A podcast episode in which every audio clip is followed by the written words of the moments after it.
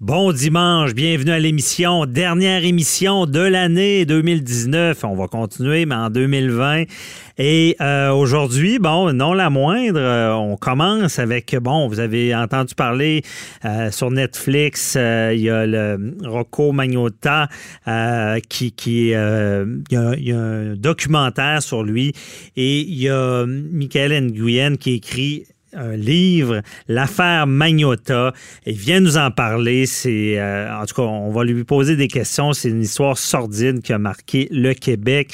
Euh, il y a Maître Jean-Paul Boilly qui nous parle de Catherine Dorion là, cette semaine. Il y a eu, euh, et la, ministre Roy, il y a eu des menaces contre eux. Elle a déposé une plainte à la police suite à une vidéo là, que Catherine Dorion aurait fait parce qu'elle ne répondait pas aux questions. Maître Boilly nous en parle. Ensuite de ça, les, les gardes d'enfants durant le des fêtes, les jugements, comment qu'on les exécute.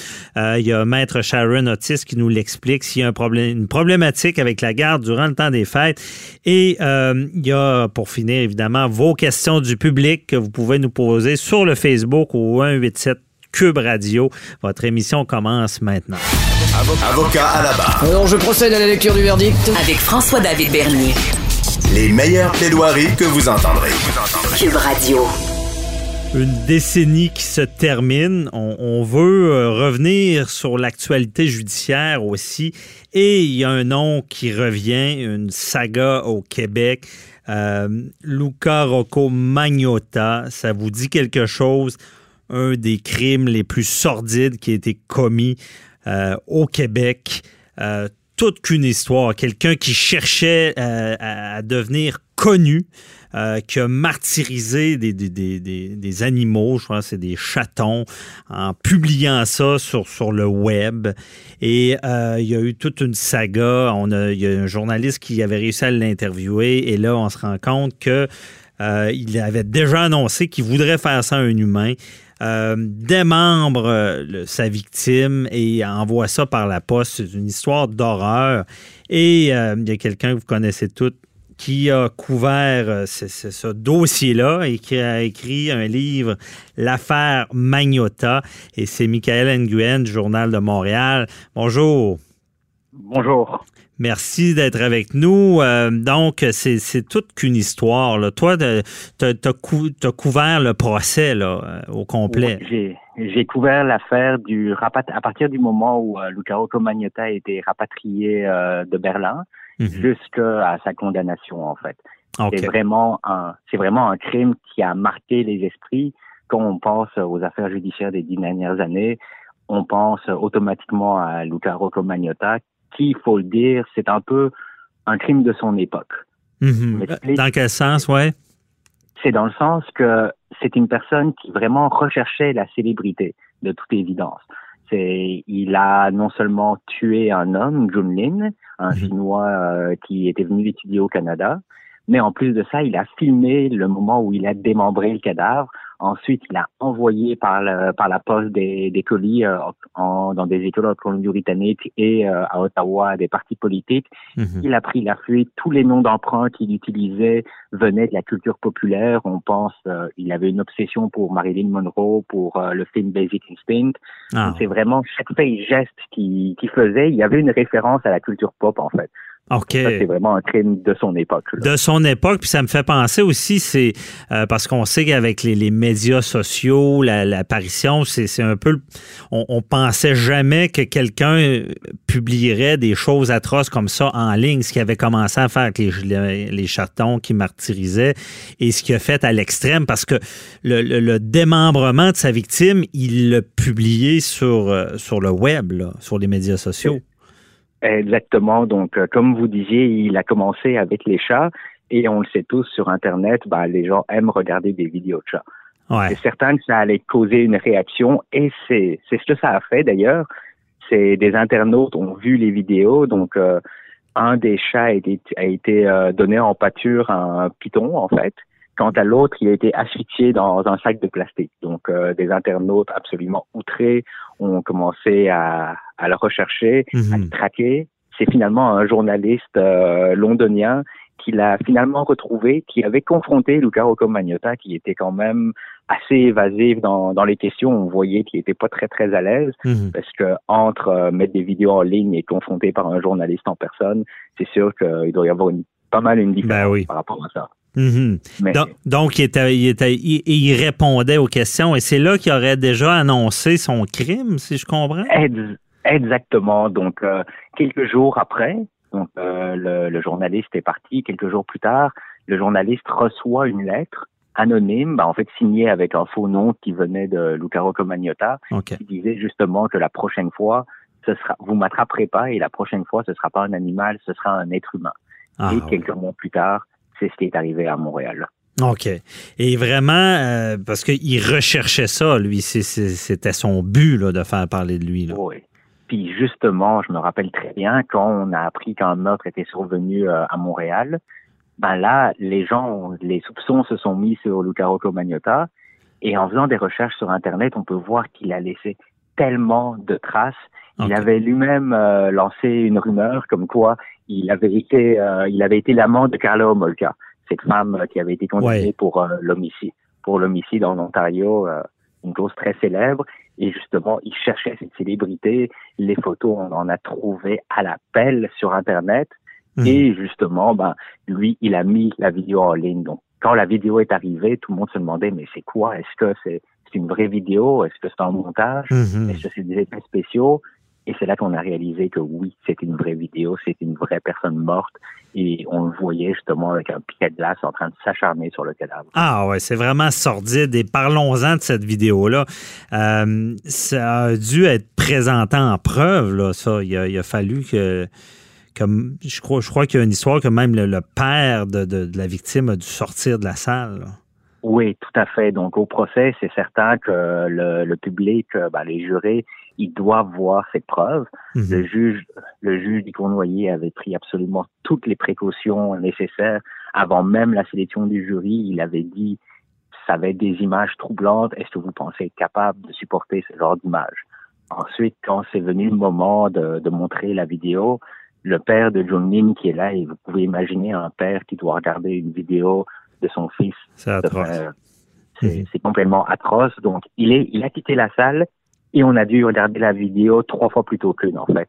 Donc, euh, la première fois, la couronne présente sa preuve. Mhm. Ensuite, en contre-interrogatoire, ben, il repasse la vidéo.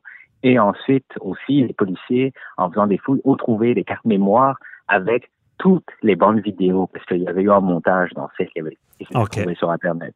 Donc là, on a pu voir en détail, sans aucun son, et c'était troublant. Ouais, ben c'était. C'était troublant. OK. Et toi, tu as dû regarder ça aussi. là. C'est que oui. OK.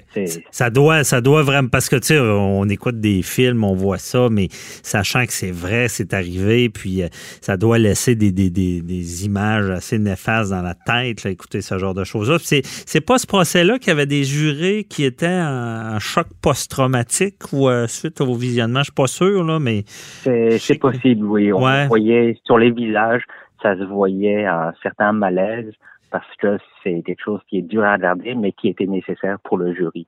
Parce que l'important, c'est de rendre justice et justement, Luca Rocco-Magnotta a été déclaré coupable de tous les chefs. On parle de meurtre, d'outrage à un cadavre, de publication de matériel obscène, d'envoi par la poste de mhm. matériel obscène et d'harcèlement criminel.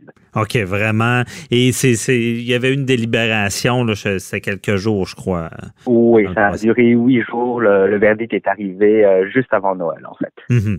Parce que c'est vraiment un dossier qui, qui a, qui a marqué non seulement le Québec, mais à l'international. Parce que cette semaine, justement, même Netflix euh, sort un, un documentaire sur ce dossier-là. Là.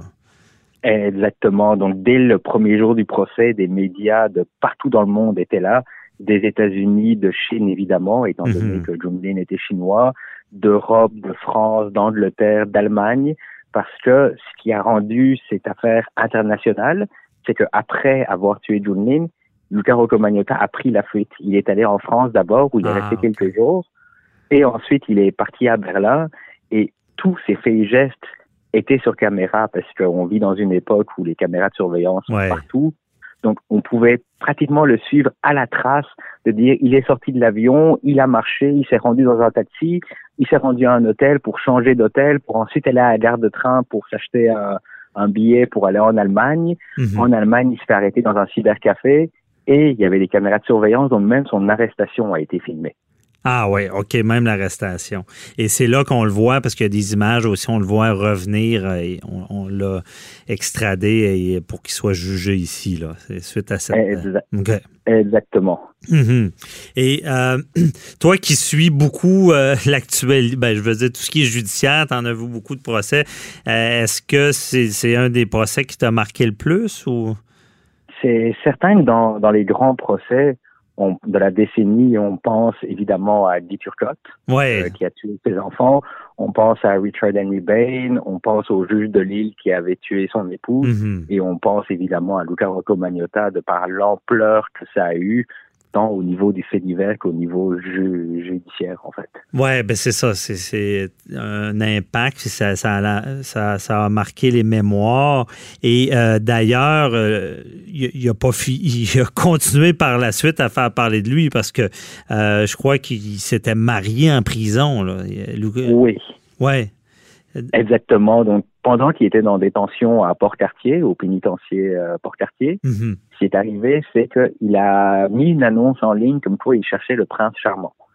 Donc, OK. directement, ça s'est retrouvé, euh, ça, ça a créé un tollé et il s'est trouvé un mari qui est un homme meurtrier du Nouveau-Brunswick qui est lui aussi détenu à Port-Cartier. Et donc, euh, il s'est marié sans tambour ni trompette euh, dans, Mhm. dans le pénitencier, en fait. OK. Et c'est vraiment, en tout cas, c'est, c'est, c'est- ça nous fascine parce que, bon, c'est, des drames, mais on, on essaie de comprendre c'est quoi la pensée. Mais c'est sûr que malheureusement, à quelque part, il a réussi à se faire connaître. Parce que là, on est rendu avec des documentaires sur lui. Euh, c'est ça, des fois, qui est dommageable avec ces meurtriers-là. Puis je pense qu'aux États-Unis, il y a vraiment euh, des meurtriers même qui sont populaires comme lui, parce que je crois qu'il recevait des lettres d'amour en prison. Oui, il, avait son fan club, si on peut dire. Par exemple, lors de l'enquête préliminaire, un Américain, un jeune Américain qui venait de la Caroline du Nord, Mhm. a décidé de venir assister, euh, assister à l'en- à l'enquête, en fait, aux audiences. Et quand je l'avais interviewé, il m'avait dit que son rêve, c'était que Magnotta fasse, lui fasse la même chose que ce qu'il a fait à Junming. Aïe, Et on voyait dans la salle, on voyait cette personne, cet Américain qui fixait avec un regard. Ça, ça avait vraiment créé un malaise Ah, c'est fou. complet. Des gens, euh, des gens font le tour Magnotta. C'est en fait des touristes qui viennent. Ils trouvent toutes les photos que Magnotta a prises à Montréal, puis ils décident de se rendre à ces places-là. Il y en a même qui se rendent sur la tombe de Junlin pour se photographier en selfie sur Ah, la tombe ouais. de la victime. C'est c'est assez troublant, en effet. C'est- troublant, c'est vraiment, je, je savais pas ça, mais c'est vraiment troublant. Euh, en tout cas, ça, ça relance, peut-être en en parlant, ça, ça relance toujours le débat de, de, de- est-ce qu'on devrait cacher l'identité de ces gens-là? Parce que bon, on pense aux tueries de masse aussi, qu'il y a, qu'il y a des, des gens qui s'influencent. En tout cas, on va se laisser là-dessus. Merci beaucoup, euh, euh, Michael Nguyen, de nous avoir éclairé dans ce dossier-là. Et puis, euh, je te souhaite des joyeuses fêtes. On se reparle pour un autre Merci. dossier. Merci beaucoup. Merci, bye bye. Au revoir.